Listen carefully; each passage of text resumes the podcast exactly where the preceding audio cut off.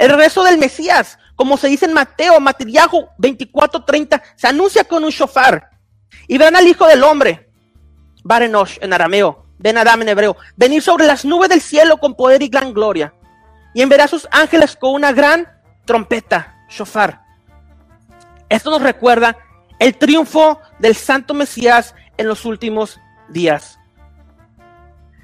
De esto ha sido la tradición de decir que incluso Satanás tiembla con el toque del shofar, reconociendo que su tiempo llegará a su fin con el regreso del Santo Mesías. En el Talmud de Vaikra Rabá, Levíticos Rabá, un comentario midrásico al, a los Levíticos 29.10, se menciona que el cuerno de carnero tiene un papel en la redención de Israel. Tus hijos, y dice, tus hijos están destinados a ser capturados por las naciones y enredados en problemas, pero finalmente serán redimidos a través de los cuernos del carnero, del shofar. Incluso los muertos oirán el shofar cuando el Mesías regrese.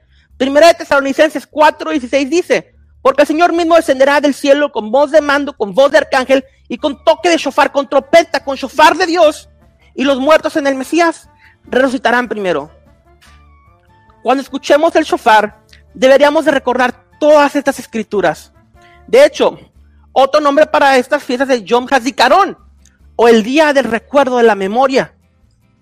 Se nos llama la atención al temor santo, al regocijo, a la batalla y a la reverencia por la santidad y soberanía del Santo Dios.